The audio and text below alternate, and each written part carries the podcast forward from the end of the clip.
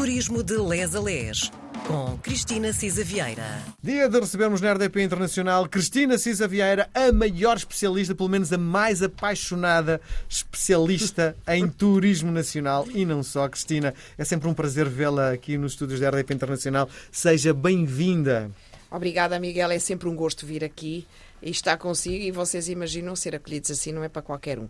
Muito obrigada também por esse acolhimento.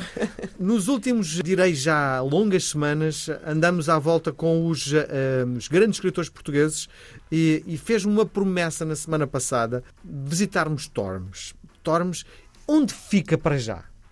Para já é assim, temos andado às voltas uh, com o turismo literário porque é um pretexto, e esse também é o, o, turismo vive disto, da nossa cultura, é um pretexto para falarmos da nossa cultura, do que é nosso, dos nossos escritores, neste caso, como é um pretexto para falarmos da nossa gastronomia, do nosso património construído, das nossas uh, tipicidades até. E, e há, há referências várias. nas várias obras que nós fomos acompanhando uh, de locais que são emblemáticos, Exato, não é? Exatamente. Já passámos pelo Saramago, passámos pelo Pessoa e agora estamos de facto com essa de Queiroz e a, a proposta é que ainda se vá a outros escritores uh, dos grandes vultos, nem muito conhecidos alguns, ou uh, sei lá, estou a pensar que ainda nos falta ir aos Açores, falar no Vitorino Mésio, falar no Raul Brandão, na Natália Correia, que são realmente figuras de proa Sim. da nossa cultura e não e da nossa política, como pedagogos, etc. Portanto, há aqui muita coisa a dizer sobre a vida dos escritores que fala sobre a vida de Portugal. E as obras deles, como o Miguel dizia, também estão recheadas, quer de cor, quer de gastronomia, quer dos locais por onde passam. No caso de Tormes, Tormes fica no Conselho de Baião, eh, na freguesia Santa Cruz do Douro, portanto em pleno Douro. Eh, parece que o Essa de Queiroz não gostou nada do local, foi lá porque fazia parte da herança da, da mulher e que, eh, quando conheceu melhor a zona, ela de facto foi quem inspirou o romance A Cidade e as Serras. Também é preciso perceber que o Essa de Queiroz, nesta fase da vida dele, já estava mais apaziguado com Portugal.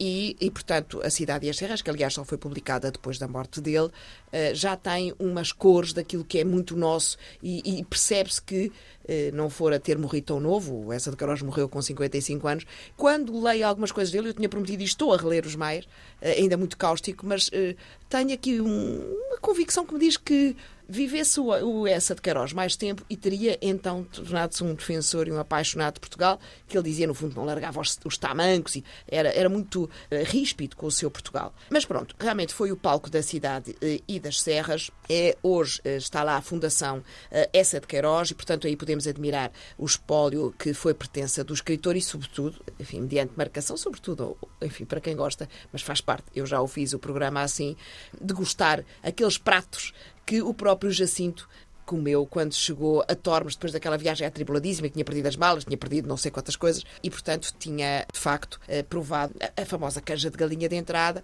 e depois o arroz de favas com o frango alourado. Diga uma coisa, hum, a cidade e as serras eh, do Essa têm alguma coisa a ver com eh, aquilo que é a realidade atual? Bom, aquilo ainda é bastante uma. mantém desde a estação à, à própria fundação, quer dizer, já não tem, eh, designadamente, o próprio Jacinto, depois, eh, foi um promotor do desenvolvimento da terra eh, de acordo com a, com a, cidade e as serras. Portanto, chegou o telefone, chegou a eletricidade, chegou a água canalizada, já não tem nada a ver. A, a paisagem em si, e o Douro e a magnificência do Douro estão lá. Uh, mas o resto já não tem a ver, não é? Mas, no entanto, há, há um caminho interessante, podemos fazer com guia ou sozinhos, pode-se fazer livremente, que é o chamado caminho de Jacinto, e que tem início precisamente na estação de Tormes uh, e prolonga-se pela serra acima e realmente é um caminho no meio da natureza. Isso admite-se que tenha sido muito o que o Jacinto, montado no, no burro, terá uh, atravessado, não é? E, portanto, eles, uh, enfim, há aqui alguns episódios picarescos que nós podemos ir apanhando ao longo do, do percurso, não é? Uh, e, portanto, de facto, no fundo, aquilo com que ele acaba a parte do trajeto, de facto, que é com que brilha inspiração copiosa a compuser o divino artista que faz as serras e que tanto as cuidou e tão ricamente as dotou neste seu Portugal bem amado. A grandeza igualava a graça. Pronto, e, portanto, fez as com Portugal fez, já. Eu acho que sim. Acho que aqui isto é escrito pelo Zé Fernandes, não é? Pelo grande amigo do Jacinto.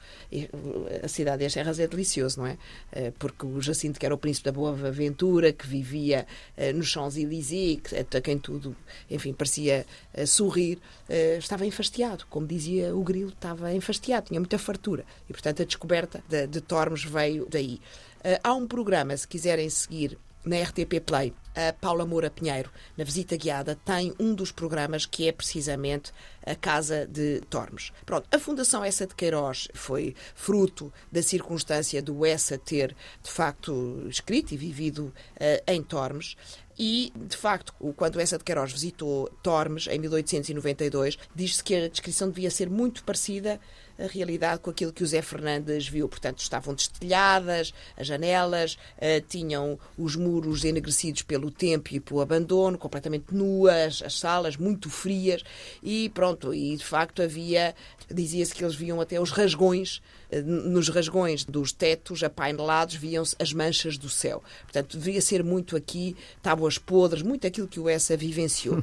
Depois, a, a, filha do Essa de Queiroz, a Maria Essa de Queiroz, veio viver para Tormes em 1916, casou com um primo uh, da Lida, de Rezende, e foi, portanto, reunindo tudo quanto dizia respeito ao pai uh, e que se encontrava até disperso pelos vários descendentes. Portanto, quando uh, a Maria Essa de Queiroz morreu em 1970, com 83 anos, passou para a posse do filho e da sua mulher e quando o filho morreu, portanto, o neto Essa de Queiroz em 1970, 1968 já tinham decidido uh, criar a Fundação Essa de Queiroz e realmente em boa hora porque preservou de facto o património uh, que senão estava, eh, enfim, ameaçado pelo menos pela dispersão.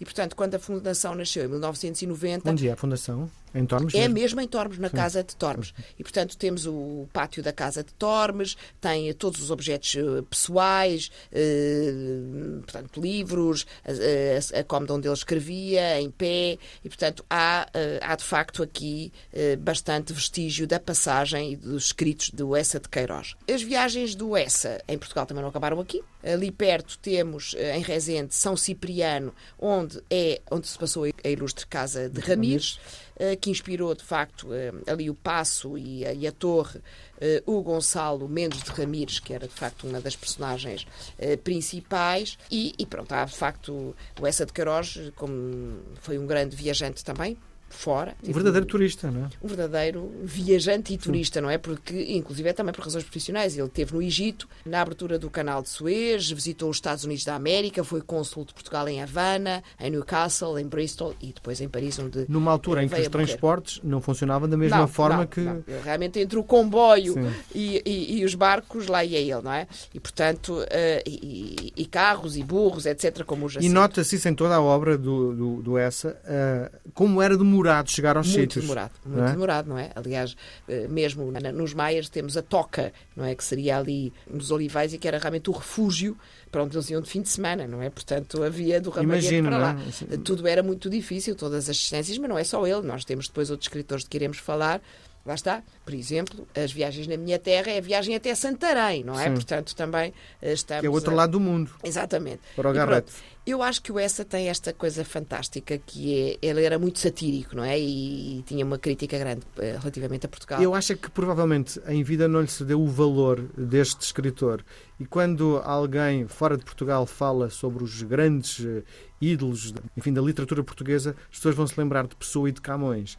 E o Essa fica de fora deste pequeno grupo. Não sei se concorda comigo. Não sei se concorda 100%. Admito que, que em Portugal, com certeza que não, até porque ele teve a Faz parte do... honras de Estado, etc. E fazia, pelo menos, parte do sim, Plano sim. Eu, Nacional é, que ainda, de Estudo. Da é? última vez que, sim, que, que leio, os Maias ainda fazia parte, embora os miúdos muito já não leiam os Maias e leem só resumos e o que se perde imenso, de facto. Mas, de facto, mesmo no, no mercado brasileiro, essa de Queiroz é conhecido e apreciado e, de facto, esta vida cosmopolita dele eh, também leva a isso. Eh, mas não é tido com umas referências maiores da nossa, nossa literatura, como estava a dizer, entre o Pessoa, o Saramago, o, o Camões. Camões, obviamente, não é? pronto, que são os fundadores, digamos assim. Uh, mas o Essa, ainda assim, é o escritor, eu não lhe posso dizer, se vende muito, está muito traduzido, se não sei o quê, mas é um, um, escritor bem amado também. Ele tinha esta definição dele próprio que eu acho maravilhoso. No fundo, ele viveu mais no estrangeiro do que cá, e então ele diz: penso como um francês, Visto-me como um inglês e o que me salva é um gostinho depravado pelo bacalhau. Muito bem. Aquilo, para fechar a nossa conversa de hoje, aquilo que me deixa assim um bocadinho mais eh, triste é ir a uma grande superfície e ver os maias no meio de uma infinidade de outros livros de quarta categoria.